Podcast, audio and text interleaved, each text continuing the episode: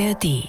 Es geht darum, mehr Fortschritt zu wagen. Das verbindet alle drei Parteien, dass wir das jetzt für unser Land unternehmen wollen, im Sinne der Bürgerinnen und Bürger und für eine gute Zukunft. Es geht auch um einen Aufbruch, einen Aufbruch, den wir in einer ganz schwierigen Zeit zustande bringen müssen, wo wir immer noch damit herausgefordert sind, die Corona-Pandemie zu bekämpfen. Das hat Bundeskanzler Scholz heute vor zwei Jahren gesagt, als die Ampelparteien den Koalitionsvertrag vorgestellt haben. Heute ist also Halbzeit. Außerdem schauen wir auf die Konferenz der Innenminister der Länder, die in diesen Tagen unter anderem über Auswirkungen des Nahostkrieges auf Deutschland sprechen. Darum geht's jetzt im Standpunkte-Podcast von NDR Info mit Meinungen aus verschiedenen Medien. Heute ist Donnerstag, der 7. Dezember und ich bin Diane Batani. Herzlich willkommen. Zuerst hören wir ein Pro und Contra zur Halbzeit der Ampelkoalition. Sabine Henkel aus dem Hauptstadtstudio findet, SPD, FDP und Grüne haben Deutschland vorangebracht. Das zeigen nach ihrer Ansicht das neue Gesetz zur Fachkräfteeinwanderung, die Umstellung auf erneuerbare Energien und das Krisenmanagement der Koalition. Energie wurde knapp. Was haben Sie nicht alle gewettert? Die Industrie geht pleite, Wohnungen können nicht geheizt werden, Massen werden protestieren. Nichts davon ist eingetreten.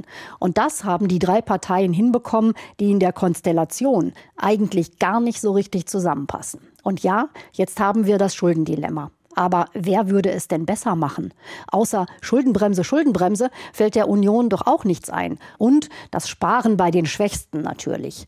Daher, ja, die Ampel ist besser als ihr Ruf. Also weitermachen meint Berlin-Korrespondentin Sabine Henkel. Ihr Kollege Martin Ganselmeier aus dem Hauptstadtstudio hält dagegen. Er sagt, allenfalls im ersten Jahr habe die Ampel richtig auf die Krisen reagiert und Deutschland gut durch den Winter gebracht. Seitdem sieht er vor allem Stillstand. Ob Heizungsstreit, Migration oder Haushaltskrise, in der selbsternannten Fortschrittskoalition geht es selten vorwärts, sondern viel zu oft gegeneinander. Weitere zwei Jahre herumkrebsen kann sich Deutschland aber nicht leisten, sonst wird die AfD noch stärker.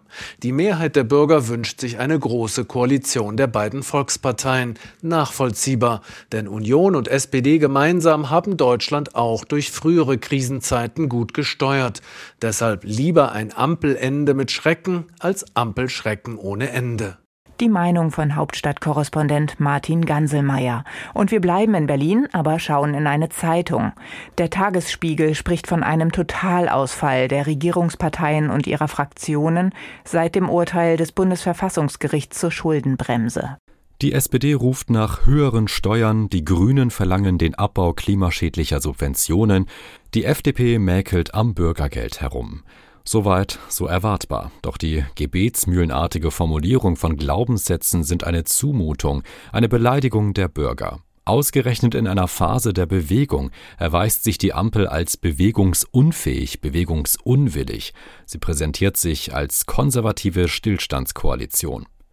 Diese Regierung, angetreten mit dem Anspruch, gestalten zu wollen, etwas zu bewegen, verharrt in Opportunismus geschuldeter Untätigkeit. Diese Regierung weiß nicht, was sie will, was sie soll, was sie kann. Diese Regierung wird zu einer Belastung für das ganze Land.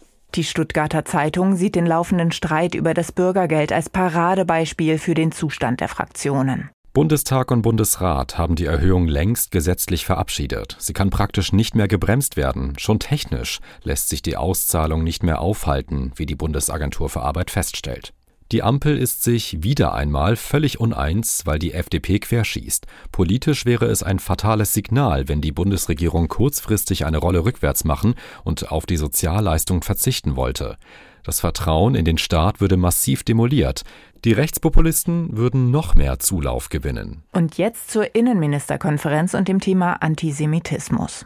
Die Frankfurter Allgemeine Zeitung schreibt, jedem muss klar sein, dass es hier um Angriffe auf uns alle geht. Das war im Grunde schon vor 80 Jahren so. Wer Andersgläubige ausgrenzt, könnte bald selbst an der Reihe sein.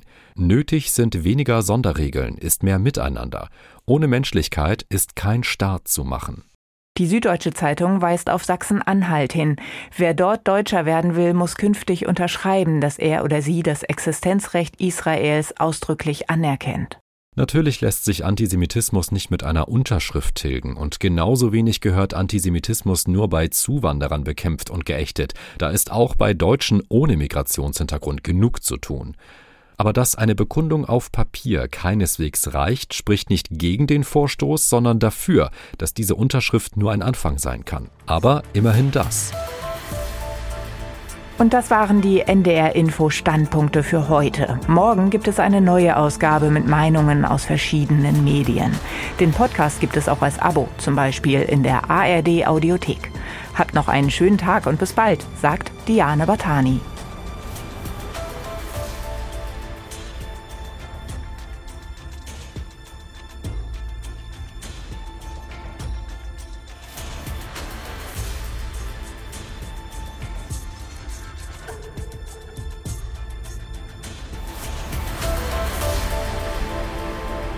Ein Podcast von NDR Info.